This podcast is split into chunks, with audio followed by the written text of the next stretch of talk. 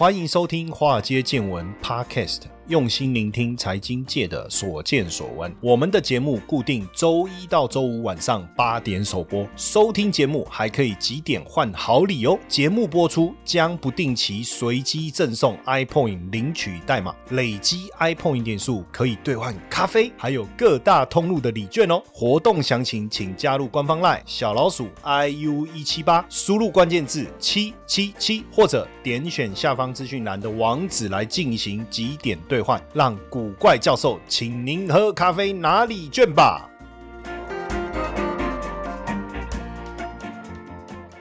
股票市场千奇百怪，见怪不怪。大家好，我是 Mr. JJ。好，那这一集呢，我们想要来和大家分享关于迷因巴本海默。哈，什么是巴本海默啊？简单来说呢，就是七月二十号哦，七月二十号上映的两支非常著名的这个好莱坞电影，一支就是那个充满粉色梦幻的哦，也是很多小女生童年的一个玩伴哦，或者是回忆哦，就是芭比的那个第一支真人版电影，在今年这个暑假。档期上档上映了哈，然后另外一个是奥本海默哦，奥本海默。那这一个的话，它就不像芭比是有这么的一个梦幻风格，它算是一个纪录片哦。那为什么这两支整个风格完全不同的一个片子，会对整个市场哦，就是带来这么大的一个影响？首先，我们先来看一下哦，我们从经济面的这个角度，我们先来和大家讨论一下。其实，在七月份哦，七月份。在经济面哦，整整体经济面才刚发生一件很重要的一件大事情，就是美国联准会哦，美国联准会他们七月份哦，七月份就宣布升息哦，再升息一码。那当然，这个升息一码这件事情，其实整个金融市场哦，也都早有一个预期性的一个心理了哦，所以也不像呃年初或者去年底哦，每次升息就对整个股票市场哦，或者是一些金融资产带来一个很剧烈的一个波动，因为大家都。知道升息可能开始要美国这这这个升息循环可能要开始进入一个尾声了哦，那所以这次的一个呃利率决议哦，其实大家都是想要知道说联准会主席哦，就是现在当家的这个鲍尔，他对于整个未来货币政策，就是目前这样子的一个升息的政策会有什么样的一个看法？好，那为什么大家会觉得说升息要开始进入到一个尾顺？原因也是因为哈，美国最近的一一个通膨数据啊，出现一个还蛮明显的一个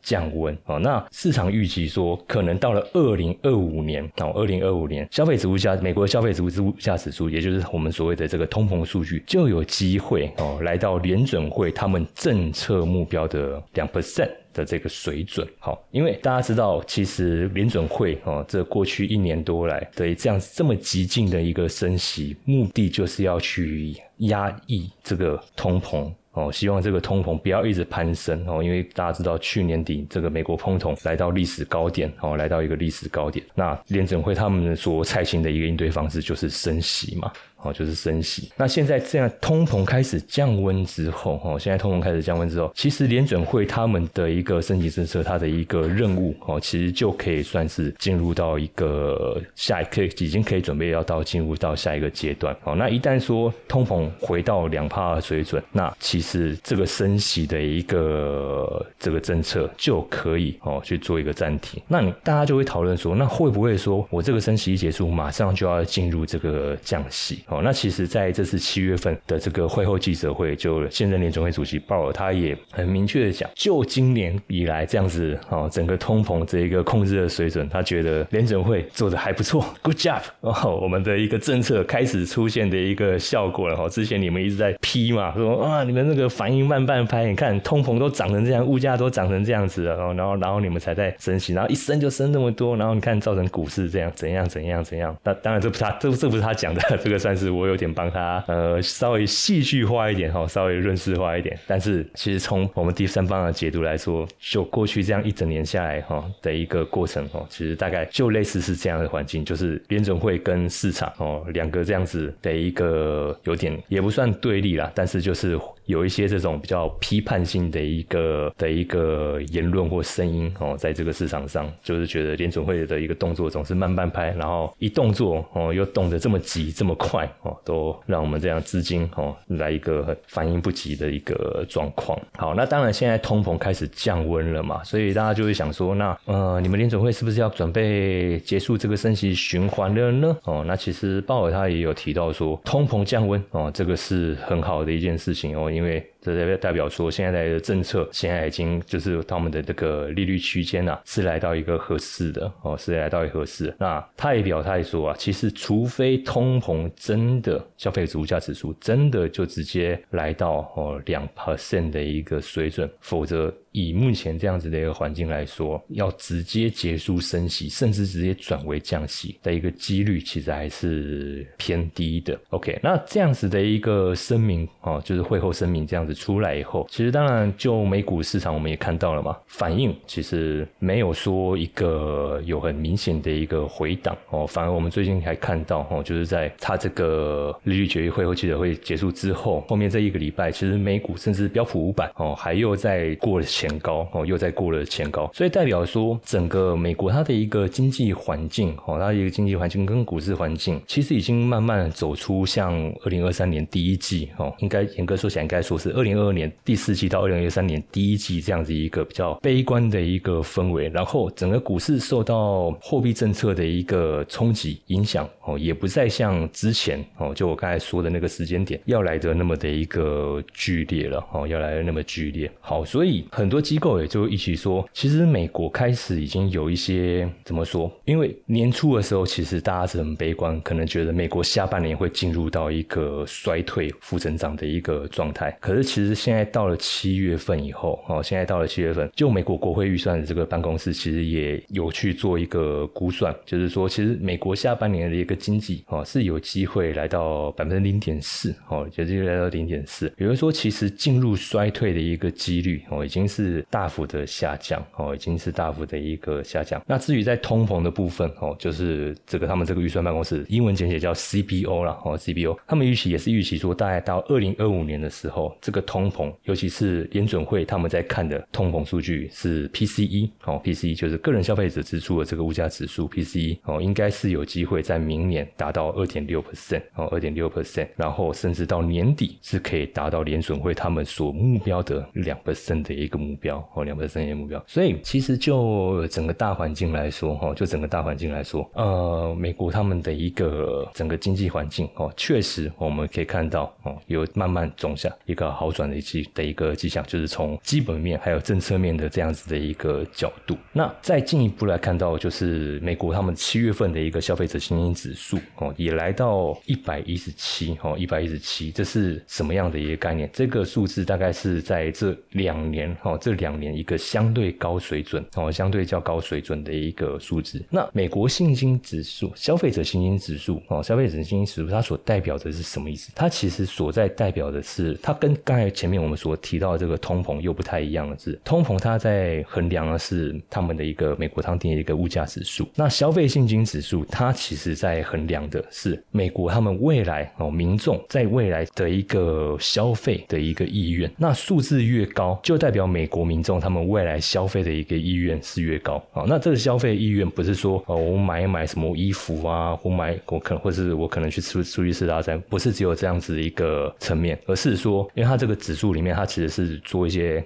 呃问卷统计，然后去调查说未来哎，你们家未来可能会想要去添购家具或是大型家电哈，比如说你想要换床换沙发哦，或者是女生啊衣服又变多了，我想要再多买一个衣柜哦，类似诸如此类的，就是你未来的一个支出，你有没有？预计做这样子的一个计划，那如果说你有预计这样计划，那就会把这个信心指数哦再去往上推升。那这个消费者信心指数一旦它的数值越高哦越高，就代表民众未来的消费意愿会越强。哦会越强。所以七月份的这个消费者信心指数啊，现在来到一百一十七哦，这个是两年来的一个新高哦，两年来新高。那这代表说，哎，其实现在美国民众他们还是非常愿意去花钱哦，还是非常愿意去花钱的哦。其实就今年来看哦，美国他们的一个就业市场一直都是属于一个相对比较热的一个情况嘛。那我们都知道，你要花钱，你钱怎么来？一定就是因为你有稳定的一个工资收入，你才有那个胆去花钱去买东西去消费嘛。你如果没有稳定的收入来源，或者是说你的薪水哦根本跟不上哦，跟不上你你的一个生活开支，你哪有其他的闲钱去做额外的一个消费？OK，所以这个信心指数这样子整个带动上来以后哦，其实我们可以发现做到，哎，美国他们这样子的一个经济环境哦，甚至可能接下来下半年哦，它一个消费哦消费的一个状况哦，可能会越来越越来越好哦，会有越来越好的一一个机会。那在整个基本面跟这个政策面的一个环境，我们看到整个美国的一个景气哦，景气开始有一个主体开始往上的一个迹象以后，其实反映在股票市场哦，其实反映在股票市场，就我刚才说的，其实整个标普五百哦，标普五百它在过去一个礼拜哦，就我们在录制的这支节目过去这一个礼拜，其实标普五百它又过了前高哦，那四大指数包含道琼工业指数啊、纳斯达克，还有刚才说标普五百，甚至是费城半导体啊，其实也都是在走一个上涨的一个状态哦，也都是在走一个上涨状态，甚至道琼工业指数哦，它已经是连十一涨哦，连十一涨是创下过去六年来最长的一个连续上涨记录哦，连续上涨记录。那股票市场涨成这样子，那总会有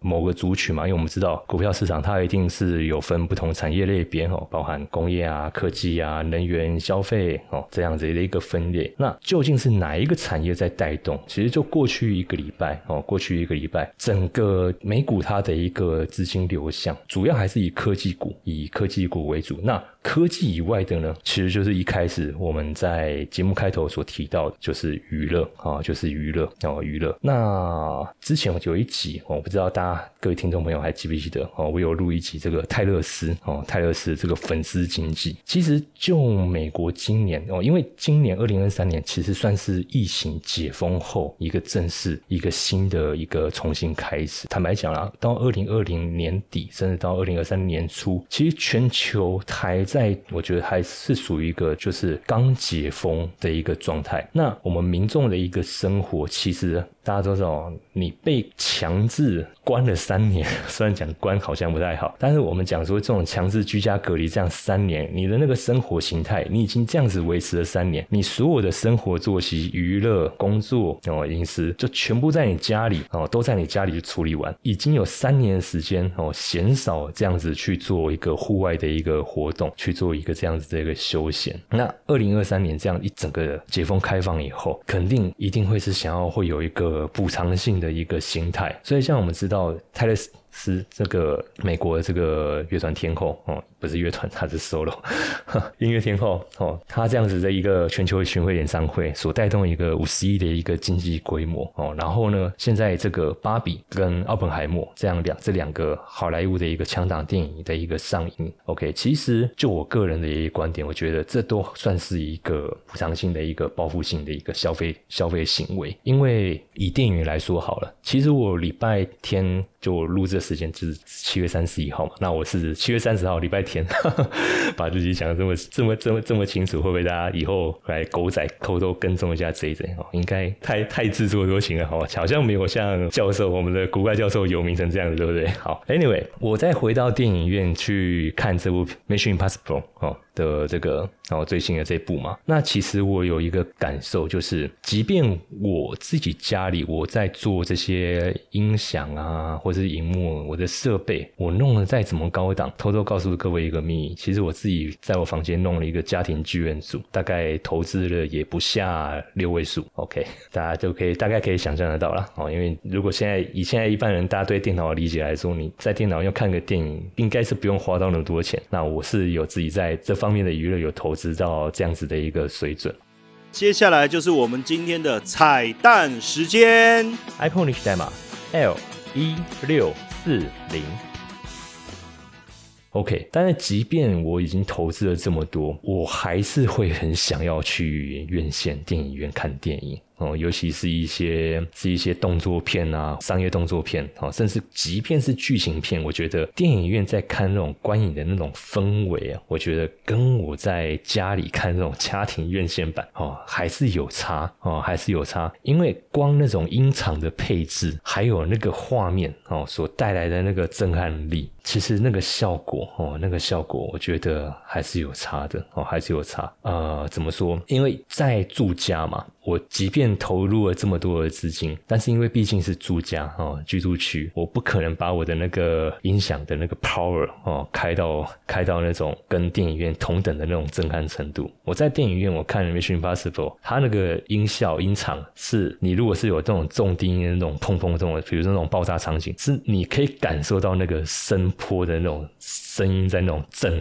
震荡，会传到你身体那种感觉。但是家里不可能啊，你这样一开，那个搞不好楼下就直接来按电铃 来跟你来跟你砍仆人，甚至你有些比较狠一点，就直接找环保局来检举你了嘛，对不对？所以光就这个观影的体验来说啦，我觉得电影院啊，电影院还是会比较好。所以就芭比跟奥本海默，虽然说这两部。他们不算是动作大片，其实它这两部都是属于剧情片。芭比就我们知道嘛，就是粉色系哦，小女生。当然它有一些比较深的一个意涵。那我们今天这集没有没有要讨论到那个部分哦。奥本海默也是哦，奥本海默也是。其实这两部除了表面我们在看的那个剧情大纲以外，它其实都在针对目前当下的一个社会现状，还有人性的层面哦，有很深的一个一个探讨。我觉得两位导演真的是非常厉害哦。这个我觉得我建议大家其实有机会啦。可以好好去看一下，哦，可以去好好去看一下这两部电影哦。那哎，那个编编辑小编辑的，帮我编辑一下，那个去跟去跟这两家那个影视公司哦，环球去要一下那个赞助业配，要得到才有鬼。好，那当然这两部电影哦，这两部电影它即便不是动作商业，不是动作大片哦，那其实也创下了很多这种票房的一个记录。光这个就这两部电影周末哦，他们在北美这个上映的时候就已经创下二。点三五亿美元的一个票房，等于是写下疫情之后的一个新高嘛？哦，等于写下疫情之后一个新高。那其实呃，大家也知道嘛，疫情期间电影院很多电影院蛮惨的。就我们知道，其实国宾哦，台北国宾很多很多微风就光微风就收了嘛，然后很多电影都收掉哦。那微秀他们也是撑得很辛苦。光看台湾这样子，其实美国也是哦，也是一样哦。全球应该说全球也是啦，都是这样子啊，不是只有美国了。所以像全球最大这个 ANC 的这个连锁戏院哦，这家公司哦，其实《巴本海默》这两部电影一上映之后，其实这家的这个他们他们股票是 ANC，他们股票是有上映的哦，他们股票是有上映。一上映之后，整个他们那个股价哦，直接涨了三十二 percent 哦，直接涨了三十，而且暴涨那天哈是直接触发熔断哦，是直接触发熔断，一度是暂停交易哦，就二十四号那天所以整个所带来的一个效应啊，哦，整个所带来的效应，觉得是对整个影视产。产业哦，我觉得对影视产业又是带来一个新的一个活水跟生机。我觉得今年开始一些现场的这种院线哦，又会开始活络起来哦，又会开始活络起来。那。这两支强档电影其实上映之后啊，也有一些网友觉得蛮有趣的，就是他们在统计哦，就是北美哦，北美他们的一个 Google 搜寻的一个分布状况哦，Google 搜寻的一个分布状况。那芭比嘛哦，芭比它其实大家就知道，它其实就是在讲一些比较社会性的一些议题啊，比较社会性的议题。然后奥本海默他的话其实是属于那个科学家的一个原子弹之父奥本海默他的科学家的一个传记式一个电影嘛。那结果呢哦，结果。果呢？他们统计出来以后发现，哎，好像跟美国总统大选上一届的那个 投票的那个比率的一个分布还蛮接近的，哦，还蛮接近。也就是说，就是共和党他们的一个票仓有没有？就是共和党支持自共和党的那几个州有没有？芭比的一个讨论度是比较高的。然后呢，支持民主党那几个州，哦，支持民主党那几个州，比如说像那个呃新墨西哥州啊、科罗拉多啊，还有明尼苏达这几个州。哦，就是民主党票上 反而是在支这个支持奥本海默，哦，就蛮有趣的一个，哦，蛮有趣的一个现象，哦，蛮有趣的一个现象。那为什么这两只骗子会这么一个成功？其实我觉得厉害的是芭比，我觉得厉害的是芭比，因为芭比它其实本身，我觉得它就是一个。很有名的 IP 嘛。因为坦白讲，很多小女生大概我不敢说全部啦，但是应该至少五六成的女孩子哦，在小的时候应该都有接触过哦，应该都有接触过这个芭比这个呃玩具哦，玩芭比这个玩具，因为它其实就是我觉得怎么讲，就是把小女生的一个心中未来的一个梦想直接投射，然后去一个实体化。因为女孩子梦想就是这样讲，可能有点肤浅哦。那女权团体不要来 不要来敲询论住，但我相信很多女孩子一定都是梦想能够有换不完的衣服哦，可以换不完的衣服，而且可以住在漂漂亮亮的一个房子里面。那其实芭比就是在实现这些小女生的一个梦想嘛，对不对？那这样子的一个 IP 哦，这样的 IP，其实它光是在暑假上档这件事情，我觉得就已经是一个很强的一个宣传了哦，因为肯定很多小女孩哦，小女生一定也是会想要去看啊，一定要想要去看哇，因为毕竟竟它这个真人版电影是首次上映哦，毕竟它这个是首次上映，那甚至很多。哦，很多这些其他产业哦，我不知道各位最近有没有上 Google 去搜寻？你如果在 Google 里搜寻，直接输入“芭比”两个字，它那个页面有没有瞬间啪的就变得红色？然后就是那种芭比娃娃那种缤纷闪亮、啪啪啪那种闪亮的那种画面，然后变得整个粉色系。那甚至在 Airbnb 哦，就那个全球最大的那个租屋网站哦，它还有推出这个芭比的那个梦幻屋的一个处置，就整个房间哦，整个房间它就全部都是弄成芭比娃娃他们那个那个房间的。那种风格哦，然后呢，微软哦还出了这个芭比的 Xbox 的 Series S 的这个同捆机，我想说，哎，这个客户的对标组群对吗？那时候我看到这个消息的时候，我想说，因为会买游戏机的大部分都是男孩子居多嘛，然后可能年龄层会是介于，可能大概就是介于小学生到大学生。哦，其实有点广，但是呃，性别取向可能会是比较偏向于大概在男生会比较多。哦，男生会比较多，但是 Xbox 微软他们居然还还出了这样子一个同滚机。一般他们在出这种同滚机都是属于那种枪车球，就是男男孩子喜欢玩的那种游戏，然后去出这样子的一个同滚机。但是这他这是蛮特别，就是针对芭比来出这样子一个同滚机哦，我觉得是蛮有趣的。那我觉得他们有一个很成功的行销点，就是他们把这是把他们的诉求点跟我们人们的一些生活上的一些点去做一些结合。其实这个。纽约的这个史登商学院哦的这个教授，他就评论说，针对芭比他们这支电影的这个行销评，就评论说，近年来哦，芭比他的一个行销是。最成功的哦，最成功的一次。那他的一个说法堪比可口可乐。可口可乐其实，如果各位现在还有在看电视广告的话，哦，或者你有过去你有看过可口可乐电视广告，你会发现可口可乐就是你看到它的时候，你会觉得很 happy，而且你就是跟朋友们出去玩哦，或者举办 party 这样子的一个形象。所以很自然而然，当你在跟朋友去聚会，或是你在玩 party 的时候，你的饮料大部分都会准备可口可乐嘛，大部分哦，说大部分哦。那芭比他们这次的一个行销手法也是类似哦，也是类似。就是把跟我们现实生活去做哦，很大一部分的一个结合哦，很大一部分结合哦，所以他们这样子的一个行销，我觉得是非常强的哦，非常强。甚至他们说，呃，一些其实我认识的一些行销高业界的一些朋友们，他们说，他们这样子的一个行销手法，基本上都可以作为后世，不是后世，就是后面啊，我们这些业界哦，业界要做行销的一个很好的一个典范。讲后世，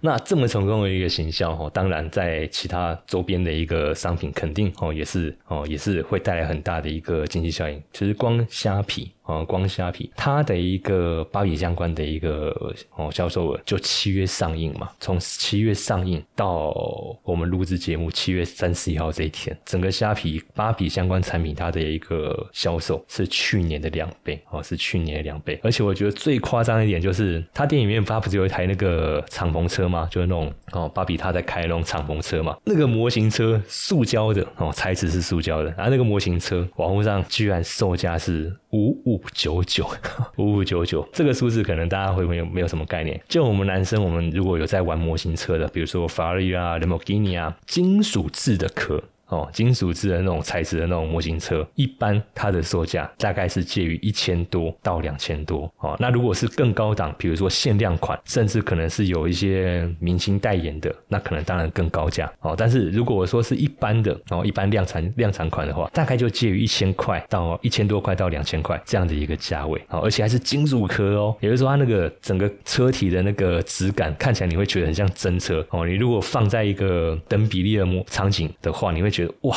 好像一台兰博基尼或法拉利就缩小，然后放在你前面，你就会有一种很想把自己的缩小冲进去开它的那种冲动。哦，那但是芭比呢？哎，塑胶材质，然后芭比娃娃开的那台车敞篷车啊，五千多块，你就知道他们这个经济效益有多强。然后因为它是在暑假上映的嘛，暑假哦，大家知道暑假过完以后会发生什么事情？学生啊，开学。新的学习开始了哦，那小朋友很多小朋友是不是就会趁这个机会换书包、换文具、换周边哦？所以那个乐天哦，他们的那个芭比这些文具啊、书包啊，还有这些周边相关的配件哦，光搜寻。哦，光搜寻哦，就是关键字搜寻，就比去年成长了五倍，而且是就七月一个月哦，比去年整年度成长了五倍。然后某某也是哦，某某也是它的一个销量哦，相关商品的销量也是大概有一点五倍的一个销量哦，所以呃，我只能说啊，芭比的一个魅力啊，真的是无法挡，